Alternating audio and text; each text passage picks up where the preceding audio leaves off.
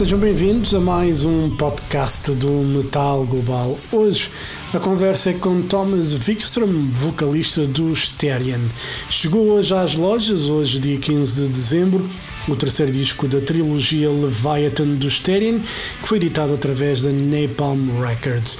Já agora, também para quem quiser saber, as lendas do metal sinfónico regressam a Portugal para dois concertos em Porto e em Lisboa. Dia 1 de março de 2024, uma sexta-feira, a banda vai atuar na nova sala de espetáculos do Porto, a Bourbon Room, e no dia 2 de março, sábado, em Lisboa, no Lave, Lisboa ao vivo. Vão ser dois concertos a não perder, onde a banda irá apresentar então temas de Leviathan 3 e não só.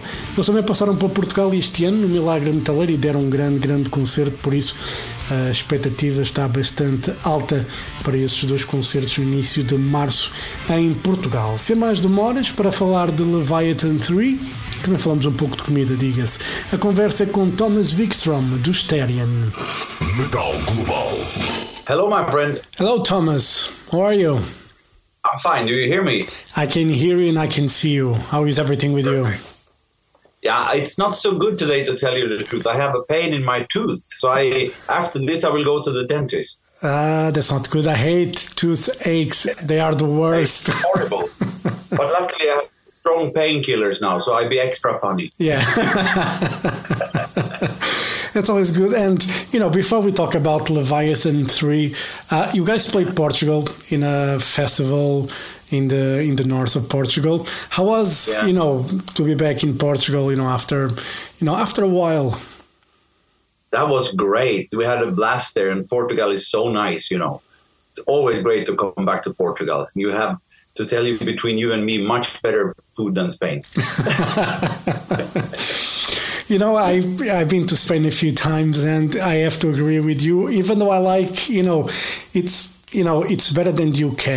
If you go to the UK or isn't, isn't everything better than the UK? no, but I shouldn't. I mean, there is a lot of good Spanish food, but Yeah. but you know, I um, because I'm very much in, I'm interested in food. You know, they have a hard time to spice the food here really good. You know, yeah, you you yeah, yeah, we love. but some stuff is really good. Yeah, you know, I you know my dad was a big fan of spicy foods, and uh, he would Yeah. make like a proper you know his own spice, and Yeah. it was just one of those that like uh, I'm talking about like a very tiny bit would be enough Yeah. for for a, a dish for four people, a tiny bit, and Mm-hmm. Yeah. the mouth would just freaking burn. I remember my dad when I was a kid. I was not more than four years old. Here is Tabasco. You should learn. and And I'm still alive. yeah you, you know it's uh, you know for me you know like being portuguese like especially in the chicken when it's on in the charcoal with a bit of spice you know Yeah. does you know i don't care if the uk have nando's because they steal that from us anyway but you know the the chicken like cooked here in portugal like on the charcoal with a bit of spice it's probably one of the best things. Yeah, yeah, ever yeah. food wise. I just, you know, I may have to go out and get some chicken now. That sounds good. I hope this interview never comes out in England. no. well, maybe they will learn a thing or two about food. So. Yeah. And they And- stone me when I come to court. And, you know, that show in Portugal was great, but you guys have in January, I think, a big show in Mexico. Um, Yeah, we- with a with the orchestra, um, you guys looking forward to that because it's going to be the biggest Therion headline show ever? Ever, yeah. We're looking forward to it very much. And it's going to be so exciting to get together with the orchestra and everything, you know. And the tickets are selling like, I don't know, butter in sunshine. it's, um, it's fantastic. So we're very excited about that. And um, yeah, it's going to take a lot of hard work, you know, because when you infuse uh, an orchestra into a rock band, it's two different worlds that meets, you know. Yeah. So it's gonna take a lot, but it's gonna be very cool. I think. Are you guys already planning on the set list wise? Is that defined already for mm, the songs you're going to play? Yes, it is. More I can't say. no, I don't want you to reveal the secrets. I think it would spoil the fun. But but I, I think I think we might play to Mega Therion. I think so. Maybe it's a song you guys rarely play anyway. So yeah, we, we, can't we can't uh, let that out of the set list. Yeah. It's impossible. And the, I don't mind. Yeah. When when we, I mean, I, I've sang that so many times now, but it's not a song that I listen to at home. But when you play it in front of a big audience, it's magic. You know. Yeah. You know the reaction. I mean, when it starts, the crowd goes fucking crazy. You know, I saw that. I was there at the festival at the yeah. Milagre Metaleiro, and you know, when you guys start that, you know, everybody knew that one. Everyone. Yeah, yeah, yeah, yeah, yeah. It's like that. It's and I remember, I remember Mats Leven, the, the previous singer in Therion, the guy before me, when he joined the band. Uh, he was asking. He he didn't know anything about Therion he told Christofer, "Do we have to play this shit song?" and Christofer just looked. It's our biggest hit. you know, it's yeah, it's crazy. You know, I've yeah. I've been a, a fan for for a long time, and uh, it's just one of those songs that you know it's so catchy. It's so like happy. Uh, you know, I that it's one of the, it's one of those songs you write once in a lifetime, maybe. Yeah. You know? What is the song that you wrote in your lifetime that you're the most proud of? Oh, that's that's a tough one. But I know a very important song that I wrote. It was a song I wrote when I was 18 years old for, for my first band, and it was called "Free Like an Eagle." And uh, it wasn't the first song I wrote, but the first song that came out that I that I wrote, that I've written, and it became a big hit in Sweden. And that song kind of opened up every door for me, you know. So without that, I'd probably not be sitting here. Yeah. And, yeah. you know, so that's, you, that's the most important. Yeah. And when, when you're writing songs, you know, you write for Therion as well, but you write for other artists. Uh, you normally write with what you're feeling or sometimes or someone asks you like you know i'd like to have the song a bit like whatever and can you do mm-hmm. that or you prefer to you know have your own inspiration when you're writing ah i, I don't sit around and wait for inspiration that I, i'm i'm going in here to the studio sometimes i just have to work with singing stuff so i don't write but if i'm gonna write something i just go in and start to playing you know start to to, to play around with a with a piano or, or guitar and sometimes good stuff comes out, you know. But uh, and sometimes it comes from a, like a gift from above. Yeah. I remember when I wrote Sitra Ahra, that song. It was the first song I wrote for for Therion actually. I uh, I was going to the supermarket in the snow back home in Stockholm, and uh, I walked in this rhythm and I started to sing for myself, you know, making up melodies, and then come down, do do do do do do do do do. Oh, I got to remember that. I took up my phone and recorded it, and then called the guy and can I borrow your studio for just two hours? Mm, okay, but you have to pay. Okay, I pay. I went to make a, a, very simple demo for that, so I should remember it. You know. Yeah, and, uh, and it was another time. Now I have my own studio, so now I can do it myself. But back then I didn't. Yeah. Do you you know do you wake up in the middle of the night with ideas sometimes, or uh, you prefer to have like your scheduled time to to write? I I I'm a night crawler. I, I like to work in the night, but. Uh, and I, the, the, problem is, I, I, if I wake up in the night, I, I wake up to go to the toilet. it's that age now, you know.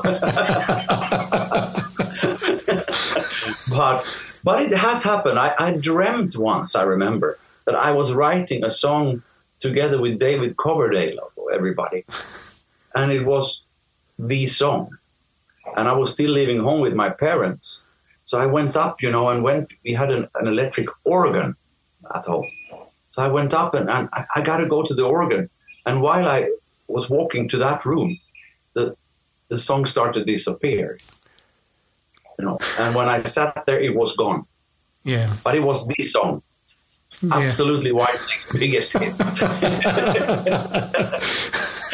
you know it's uh, you, you know dreams are, are a bitch sometimes because they are you know especially the good ones. When you're enjoying you know i i once dream dreamed that i i was with randy rhoads. You know i i used to play guitar. And you know i remember vividly the dream. And he was teaching me the vibrato that he used when he was playing Yeah. and i got up and i couldn't play for the life of me you know and, and i was like why does this happen to me you know i was in the dream i was you know he was teaching me and you know i was You were so good. yeah i was playing it and then all of a sudden i wake up and i tried it and i couldn't for the life of me to do it yeah, yeah, yeah. it's Yeah, yeah it's, it's funny. It's it's, it can be totally crazy. yeah But back to the writing. I mean, if somebody asks me to write something and I know who will sing it, I'm trying to hear that girl or, or, or boy in my mind. And how would she do this or how would he do this? You know, and that can be very funny too. It's more, that's more like handicraft than art, but Yeah. it's very funny. Yeah, and then you know, for uh, Leviathan three, obviously this was already planned, the trilogy um, for the albums. When were these last bulk of songs written? Were they from the beginning of Leviathan one, or you wrote some of these after? Yeah, no, I can tell you how this was. It was, we were talking about we should make a new album, you know, but talk vaguely about it. And then came COVID and changed everything, you know. Yeah. Here in Spain, I don't know how it was in Portugal, but here they locked down totally, Yeah, it was the same. totally. Yeah. And um, so I was speaking to Christofer in the phone. Uh, now, when we have time, you know, let's write a new album. Okay. So I was asking asking Christofer, what what do we have any special line we should go to? Yeah, it should be good, he said. That's a typical Christofer answer. Okay, cool. So I I can write what I want then, as long as it's good. I, as, as, as long as I think it's good. Yeah. So he did as well, and we sent files to each other forward and back because he lives in Malta Yeah, and you know we tossed ideas forward and back and before we knew it we had a pile of songs and all of them were very different in styles you know. So so what are we going to do? So christofer said let's let's not make one album let's make three a trilogy and call them leviathan 1 and 2 and 3 and i was like okay not a bad idea. So for the first one we collected some songs that we thought were like commercial in in in a Therion way. And for the second one, a little darker, not darker like Slayer or Venom or or, or that stuff, but you know, in the atmosphere, Yeah. so to speak. And for this third one, we have like when we go bananas. It's more. It's more. Uh, some some of it is really progressive and you know, some of them has crazy arrangements and you know, we have been these songs on the number three are very playfully written, you know, Yeah. playfully arranged, and with with with um, inspiration from from strange stuff. You know, I was listening to, I was in the studio and and the TV was on in the living room, and there was a documentary about flamenco. And I heard that, and I wanted to scream, "Can you please take that down?" You know. But then I, I wonder if I can write something for Therion influenced by that, you know. So I wrote the song, which is on the new album, is called Duende yeah, and uh, it was influenced by that. And I sent that to Christofer, that song, and I was thinking, ah, he might not like this, but he, yeah, this is great. Nobody did this, so that's how we did it. And that's the fun thing with working with Therion because you can be very free. You know, there are no real rules. Yeah. And you know, I was listening to the, well, I listened twice to the album, and uh, you know, one of the things that for me, this is the more from the three records. This is the more Therion one for me. Maybe it is. Yeah, it's it's very hard. It's good to hear from you because you know when you live so close to something that we are doing, you get home blind, Yeah. and uh, we don't listen in the same manner that, for example, you do or, or other people do. So it's very good to say. Maybe you're right. Maybe it is more Therion. Yeah. Yeah, and you know, even the you can call the strangest arrangements on some of the songs, they still fit in what you know Therion has been throughout all these years. You know, there was, Yeah. as you were saying, there was really no real boundaries in the way the music was written because, like the first one, you have that very harsh vocals, which is something we probably haven't heard in a long time in Therion, and. Uh, you know, I was like, like, like, what's the, what the fuck is happening here? You know. and then you have, you know, the voice. Laura, I think it's Lori's voice, and you know, I just, yeah i- it's very it's very cool um, i mean we we are not really trying to recreate the past or anything like that. But if but if but sometimes you know you get that vibe anyway. Yeah, and that's cool. And, and i mean on this new album this is where we are musically now. Yeah, and god knows where we are tomorrow but right now we're here you know? Yeah. And uh, who does the, those arch vocals on the first song? Pardon me Who does the who, who does the who sings the harsh vocals on that first one? On well it's not me that's for sure No, I would, you know, I will, I will partially guess it wasn't you. I know Christofer back in the day, he used to growl a bit, but, you know, it, it I've been actually been asking Christofer to do it now, live, but he refused. He's like, no, I don't want. That's the short answer I get. yeah. But, you know, I, it's a great start. And uh, then with the Ruler of Tamag, you get that absolutely beautiful acoustic intro. And Yeah. you know it's it's a beautiful song and it was one that you wrote as well or at least the I- the idea was that actually. It was not. I, I wasn't thinking about Therion when I wrote that. Um I was gonna give it to another artist, but I sent it to Christofer. "Li- Listen to this, and he, this is great stuff. But we need to Therionize it. He said. So he wrote the, the harder part. Da, da, da, da, da, da, da, da. That that's his. But uh, yeah, it's it's turned out very good. I'm very pleased with it. yeah and uh, i'm glad you didn't send to another artist Yeah, yeah, yeah. and you know maleficium it's another song that uh, you know we i wouldn't say it's the typical Therion song but at the same time it's a Therion song and i like because it's much more like traditional heavy metal in in the sense the rhythm yeah, it's it- pretty complex. You know, it's pretty complex. I, uh, for me, that song is one of one of my favorites now, but it was not in the beginning. You know, sometimes it's like when you record a song, you you don't have the feeling for it really. But now when I listen to it, I think, wow, this is really good. You know, when it's mixed and everything. yeah So sometimes you really change your mind. You know? yeah So that's one of my favorites as well. Yeah, it's uh, you know, uh, listening to it, it's it, it's a, so I, I mean, the, the song stands out, but I think the old record, you know, first of all, I wasn't expecting be, compared to the other two that it was going to be like a double vinyl record because the other ones have been single, and this one is longer. And when I saw the the the, the length of the songs, I was like, okay, you know.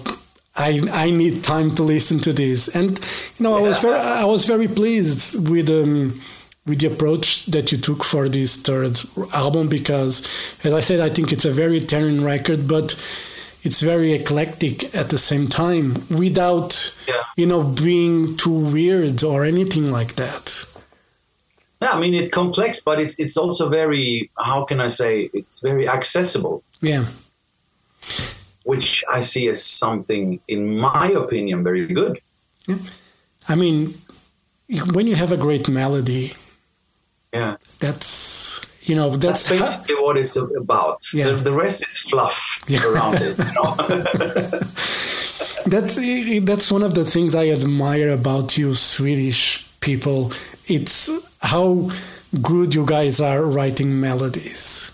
You know, it- it's it's something that you know since ABBA and throughout all these years in metal and even the extreme bands, you know, stuff Yeah. like Arch Enemy or whatever, you know, the melody, it's an essential part of the music.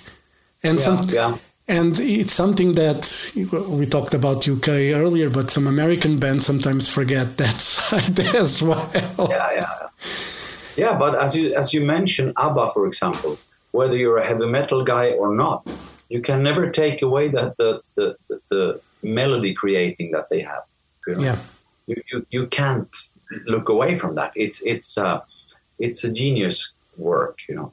Yeah. Uh, they kind of opened the door for every Swedish band. After ABBA came Europe, Roxette. Uh, I can continue, you know. Yeah. It was like because before ABBA we were like shy. No, we shouldn't go outside Sweden, should we? But then we said, oh, they could. Then maybe we can, and the self confidence began to grow. You know. Yeah. And you know, you talked about Europe, and sometimes people just know Europe for the final countdown. But if you listen to the all the other songs, you know, there there are so many great songs, some great melodies, and especially, you know, I'm a big fan of John Norum guitar playing. I mean, the guy is brilliant, and people just talk about the final countdown. Yeah, because that's that's that hit they had with that song is so enormous. It goes beyond the, the, the rock stage. You know, it's Yeah. it's it's one of these songs that are played in in sports events and everything. It's uh, you you cannot write that big hit twice. You know. Yeah. It's, it's, you know, you know, I, they have great songs. They have Carrie. They have Cherokee. Yeah. They have. You know, I, I saw them on their first tour actually when I was a teenager. Yeah. And I was like, I, I want to be like them. And today we're friends, you know?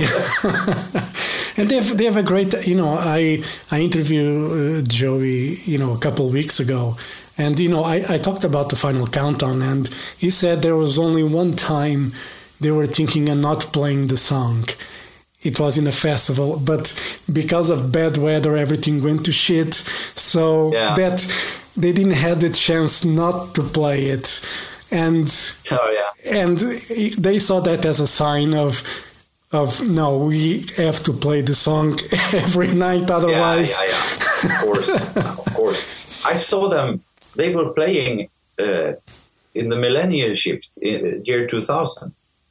In 12 o'clock, they Yeah. started on a stage in the water in Stockholm. And it was both Kee Marcello and, and John Norum at that gig. And I saw that. And after that, they, they got together again. yeah That was kind of magic. Yeah. cool. no they're a, they're a great band and uh, you know going back to leviathan tree ayahuasca i think that's how you pronounce it it's another Yeah. great it's another standout song for me because it's Therion, but at the same time there's like some psychedelic elements there and it's mid-tempo which you know it's something that I enjoy as well. You know, I enjoy Yeah. any kind of music as long again there's a good melody there. You know, I'm hooked. It's fine. Yeah. I don't care if it's fast or slow or mid tempo. But this one Oh, is I- this one is another. remember that song we, we, when we wrote that uh, it was a lot of ping pong forward and back with that song and uh, i came up with it sorry with the title ayahuasca because it sounded like you said very psychedelic Yeah. it's something i would never dare to try but you know How long did it take? You know, for this song specifically to be finished? well to be the demos are faster than than the recordings the re- actual recordings for the for the record because the demos are like, like a like a sketch Yeah. you know So, but let's say, let's say, three four days maybe. Oh, that's not too bad. There are songs that take much longer than that. Yeah. I mean, sometimes I get I get like a, a song or, or a verse or a, or a chorus of Christofer, and it's only guitars and, and drum machine. And I have to, what should I do here? What happened if I put the bass here and I play the bass and then come up with a melody over that? And I send it back, and he fix a little with that, and it grows like a like a baby, you know. Yeah. That's great. And when when you record, are the vocals the last part to be done normally? Yeah, normally, normally. Sometimes you can hear, ah, we should have, we should definitely have a fiddle here or something, or or, or real brass or detail things. Yeah. But uh, but yeah, the vocals are the lead vocals are are, are the last thing that we do. Yeah. That did it ever happen like when you recorded a part and then let's say Lori recorded her part and you felt that your vocals weren't, you know, as good when Lori sang and you decided to go to the studio and record again. Did that ever happen? Yeah, but in a way, you must know when it's time to. I mean, there are no probably not not the record that I feel like. Ah, it's. I mean, it's always a record on record, some place that I feel like, ah, why did I do like that instead? You know. Yeah. But with age, you learn to live with that and accept it. You know. but of course, it has been things that I, and I, I want to redo this. You know, let's go back to that song and, and go through it again Yeah. and and sometimes it's a good idea to do that. Yeah. Did you, you know, sometimes, you know, I record a radio show and sometimes the first take is the best one, but sometimes when I try to redo the takes, it just gets worse and worse to the point Yeah. of desperation where I'm like, Yeah, if I- that can happen also. I know exactly what you mean because sometimes the first take is the best, and you start to redo and redo and think th- that. But even if you technically do better the, the, the third time or the fifth time, you don't capture the same essence or spirit in it. Yeah. Do you know what I mean? yeah. Yeah. Yeah, that's the same feeling. You know, sometimes I record like a, a vocal take for the radio show. You know, I'm hyped or, you know, feeling the vibe, but somehow I decided to, you know, re record and then Yeah. like it, I make a mistake. Then I try to Yeah. record again, another mistake. And then another, Yeah, and, yeah, another. and, and I'm like, what the fuck am I doing? You know, the first one was fine. Let's just use it. Yeah. Yeah. it's it's insane and you know we talked about Lori and she's coming back to the live shows with Therion Yeah. because you know Chiara she's having a baby and she's going to be you know taking care of it I was and how we used to have like Lori back to the live shows I mean that have, hasn't happened yet but uh, are you guys excited I'm, I'm not saying anything. no, I'm kidding. Uh, it's gonna be great. I mean, Lori is like a sister for me. You know, we, we became like brother and sister totally. I mean, I can enter a room where, where she stands half naked and she wouldn't care. You know, it's so we're su- such good friends. yeah and um, so it's gonna be great to have her. I haven't seen her in in years. You know, I saw her the last time when she did her solo record. I don't remember what year that was. It could have been 2016 or something like yeah 15, 16. So it's gonna be great to to, to see her again. yeah you know Absolutely. And uh, you know, just talking about, I, I know Christofer was mentioning the possibility of recording the the show in Mexico. Um, Uh-huh. Do you? Is there anything else you guys can add? It's going to be recorded, filmed. You don't know yet. We don't know yet, but we wanted to. But we want to do it good, so we have to be able to arrange it, you know. And it's a little bit short time. Yeah, but uh, that's something we want to do yeah. You, absolutely Uh, and i think if i can make a a guess i think we will do it Yeah. I think would be worth it. I mean, it's going to be a very special show for you guys. Absolutely. Yeah. Absolutely. And you know, 2024, you guys start with that big show in Mexico. You already announced Cyprus and Greece for a Yeah. couple shows as well. Um, are you going to do a European tour? Because you guys before the pandemic, I think was you guys were supposed to do for the Leviathan to a European Yeah. tour, but you had to cancel because rising costs and everything. Yeah. Is there a plan still to do like a proper European tour, or you think it's going to be a bit more complicated with the way things are now with another war in the fucking Middle East? We don't know. You know, it's I don't know. Uh, yeah, I mean, the plan is that we are going to do a Europe tour. This is the confirmed date so far, but things are in, in the pipeline, so to speak. So Okay, watch out for the news. I look forward to that. You, you guys were supposed to start actually that tour in Portugal as well. So uh, hope, yeah, yeah, yeah. So um, you know, hopefully you can revisit you know those dates and uh, you know put Portugal on the map as well. I mean, the show at you know at the festival this year was really really good, and you know you have a crowd, you have a fan base that um, you know is going to show up if you guys Sure. play. So. You know, fingers crossed for the thing to happen, because Fingers crossed for Portugal. Yes. Yeah, I, I, I, I wouldn't be too surprised if we if we come. You know. Yeah. Yeah, you know, I look forward to that. Thomas, Yeah. thank you. Thank you very much for your time. You know, all the best for Leviathan 3. As I said, you know, out of the trilogy, I think this is the most Therion one. And, uh, you know, some of the best songs of this trilogy are on this album for me. Cool. You know, I'm happy to hear that. so um, you know, I think you you got some um, some that could really become fan favorites live. You know, I think there's Yeah, a, yeah. there's quite a few here, but you know, if someone hates to Mega Therion, who am I to say anything? I don't hate it. I love it. I love it. I love you know I love it too. Anyway, Thomas, thank you very much. All the best, and uh, hope to see you guys next year here in Portugal. All right. Sure. Thank you so much for having me. Thank you. Have a great day. Thank you. Bye bye. too. Bye. Bye bye. Bye. Bye.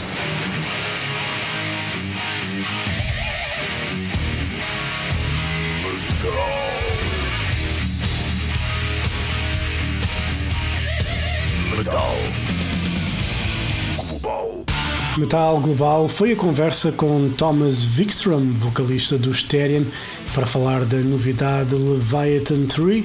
Como eu disse na conversa, é um excelente disco, é possivelmente o melhor desta trilogia, é o disco talvez mais Terian dos três, mas isso é para vocês eh, basicamente descobrirem e dizerem de vossa justiça. E assim chegamos ao final deste programa. Já sabem, a versão rádio, versão com música, está em exclusivo na RTP Play. É só procurar por Metal Global. Dúvidas ou sugestões? Enviar e-mail para jorge.botas.rtp.pt. Visite o blog metalglobal.blogs.sapo.pt. Sigam-me no Twitter, Instagram e Threads em Mountain King.